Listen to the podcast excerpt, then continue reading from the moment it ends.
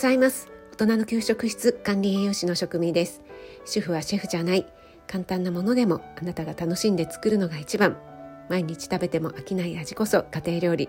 そんな思いで配信しています。はじめにお知らせをさせてください。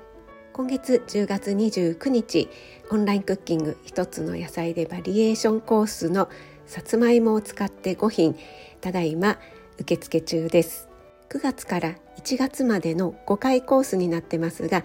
えー、単発でもお申し込みできます。さつまいもはやっぱり人気なのか今月だけ単発で申し込みたいですっていう方のお問い合わせも結構いただいています。本当にありがとうございます。このスタイフのトップのところに固定してある放送配信とそれからコミュニティ欄の方にも、えアップしてありますのでちょっと詳しく知りたいなという方はそちらの方をご覧いただいて検討していただければ嬉しいなと思います。はいどうぞよろしくお願いします。今日は重い決断ということで父の話をちょっとしてみたいなと思います。今こういう話を聞くとちょっと辛くなっちゃうんだよねっていう方は閉じていただいて、えー、でもとっても大切な話なのでね是非聞いていただけると嬉しいなと思います。この重い決断っていうのは何かというと今父がお世話になっている施設の方から施設で看取りをするかどうかということをねあの家族でといっても私と兄なんですがよく話し合ってそれで、えサインをするかどうかというのを決めてくださいというふうに言われていましてそれをですね、え、先日サインをして提出してきたということなんですがこれが、え、非常にね私にとっては重い決断になりました。このスタイフでも介護の話ということで父の話は何度かしてきたんですが以前にお世話になっていた施設で急に、えー、熱が出てしまってなかなか下がらないちょっとおかしいぞということでね、えー、病院の方に救急搬送されましてで肺炎ということになってですねそれが今年の5月の末ぐらいだったかと思いますがそこから1ヶ月半ぐらいでしょうかね約、えー、入院生活が続いて結構危険な状態ではあったんですが父がだいぶ頑張ってくれて退院できるようになったんですが元にそこにねいた施設が自立型の施設だったのでちょっとねそこに戻るのは厳しいということで急遽介護してくれる施設、え、特養ですねそちらの方を探して、えー、やっとね見つかったので退院と同時にそちらの新しい施設にお世話になることになったという経緯があります。それが7月の中旬ぐらいなんですよね新しい施設に入ったのがですね。そこからちょうど1ヶ月ぐらいですよね新しい施設に入って1ヶ月ぐらい。少し慣れてきたかなというところでまた体調の方が悪くなってしまいまして以前の肺炎の時に運ばれた病院と同じ病院に、えー、運びますということで、えー、家族の方も来てくださいということでね、えー、急遽行きまして同じく肺炎ということだったんですね。やっぱりねあの父はもう93歳ですので飲み込みの能力とかもねだいぶ衰えてきていますので誤嚥性肺炎というのは高齢者こう繰り返してしまうというところがあるんですよね。そして今回のね入院でもう本当にどうなるかなというところもあったんですけども父の生命力ってすごいなと思って、え1ヶ月弱ぐらいで、え退院できましてで今の施設に戻ることができたんですね。それで今は施設の方で穏やかに過ごしているんですがこの2度の短い時期でね2度の誤嚥性肺炎による入退院を繰り返したということでだいぶ体力の方も落ちています。まあね、若い人でも入院してと、ね、あの寝たきりというかベッドの上にいるともう筋力とかねどんどんどんどん衰えてしまいますよね。それがね高齢者なのでなおさらなんですよね。そして食事の量もねだいぶ少なくなっていって栄養をねつけないといけないんですが無理にね食べろ食べろと言ってもなかなか食べられるものでもないですし本人もね苦痛というところがあるのでね食べたいものを食べてもらってっていうような状況です。ただ父は年齢の割に、まあ、あの年齢なりの物忘れとかそういうのはありますけども意外とねあの認知症もなく頭もはっきりしているんですよね。先日も面会に行ってきたんですがだいぶねはっきりとこう受け答えもできますしね今は車椅子で過ごすことが多くなっていますけども寝たきりという感じではないですしあの普通にね食堂の方に来て食事をしたり皆さんと談笑したりっていうことができる状態なのでなおさらねこのお見取りの同意書にサインするというのが私も兄もねちょっと抵抗があったんですね。ただ施設の医師が言うには年齢なりの衰え老衰ということでね、えー、もし今後何かあった時に病院に行っても著しく回復するということは見込めないし本人も辛いだろうということで、まあ、まず第一に父本人がもう病院にはね行きたくないっていうふうに言ってるんですよね。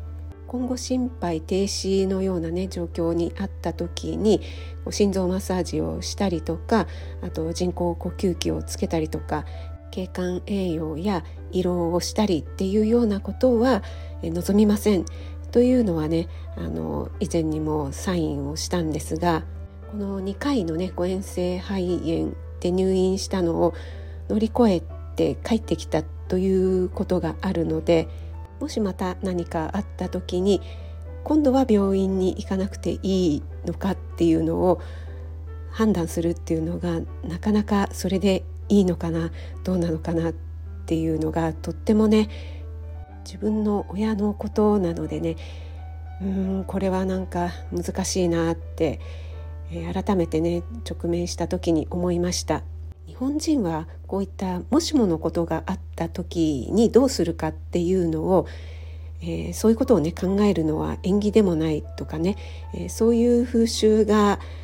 ありましたよね。だからそういう話をしないまま来てしまってで、えー、話もいよいよってなった時になかなかその時の方が話しづらいっていうこともありますしね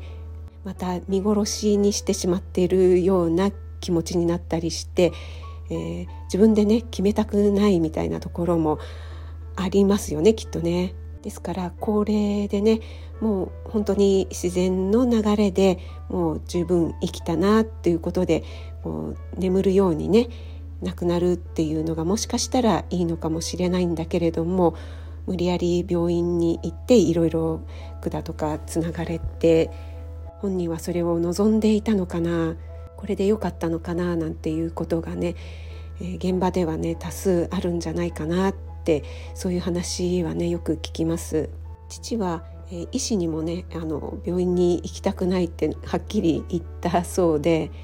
私にもねもうこんな年まで長生きすると思わなかったからもう十分だっていうふうにねまあいつもそういうふうに言ってるんですよね。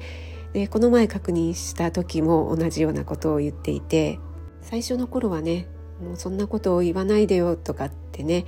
言ってたんですよね私もね。ただいてくれるだけでそれだけでね十分なんだよっていうのをね言ってたんですけども今でもね言ってるんですが本人の意思っていうのもありますからねそれも否定しないように、えー、受け入れようかなっていうふうにね私も思うようになってきました。なので父がねもうそんな長生きしなくてももういいんだよもう十分だよっていうことに対して、えー、そんなことを思っちゃダメだよっていうような否定はせずにそういうふうに思ってるんだねっていうふうにねその気持ちを受け止める。きっとね頭がしっかりしているだけあっていろいろ不安なこととかもあるんだろうなと思うのでこれからのこととかね何も心配しなくていいんだよということだけは毎回伝えています。この同意書にサインするっていうのはなんかすごく重いことだなと思ってサインして提出した後になんかねこうズーンと心になんか重くなんか重しが乗ったようなねそんな気持ちになりましたね。ただ父とねちゃんと意思疎通ができるうちにこういったね話ができたのは良かったなと思っています。本人がねやっぱり望まない形でっていうのがね一番辛いと思いますからね。あの自分に置き換えてもそうだなと思いますのでこれからのね残された時間っていうのはどれぐらいかっていうのは誰にも分かりませんがその同意書にねサインをするとある程度ねあの今まで今は面会に制限があるんですけどもある程度自由に面会できるようなので穏やかでいい時間になればいいなと思っています。こういった終末期について話し合いを始めるっていうのを ACP アドバンスケアプランニングと言いますが日本医師会のホームページではこのね ACP とは将来の変化に備え将来医療及びケアについて本人を主体に本人を主体にということですね。そしてその家族や近しい人医療ケアチームが繰り返し話し合いを行って本人による意思意思決定を支援する取り組みのことというふうに書かれています。本人が主体というところと繰り返し話し合いを行うっていうのがポイントなのかなと思います。私も今までに一回これをね書いたからといってまた変えることもできますよというね話は何度かいただきました。でこういう話をしていないととっさの時ってやっぱりねあの近しい人親とかっていうとね本当に慌ててしまうんですよね。慌ててしまって冷静な判断ができなくなりますよね。ですから本当にね重くこうずしってなるような決断ではありますけども避けては通れないと思いますので今回私の経験からお話しさせていただきました。最後まで聞いてくださってありがとうございます。それでは今日も素敵な一日となりますように気をつけていってらっしゃい。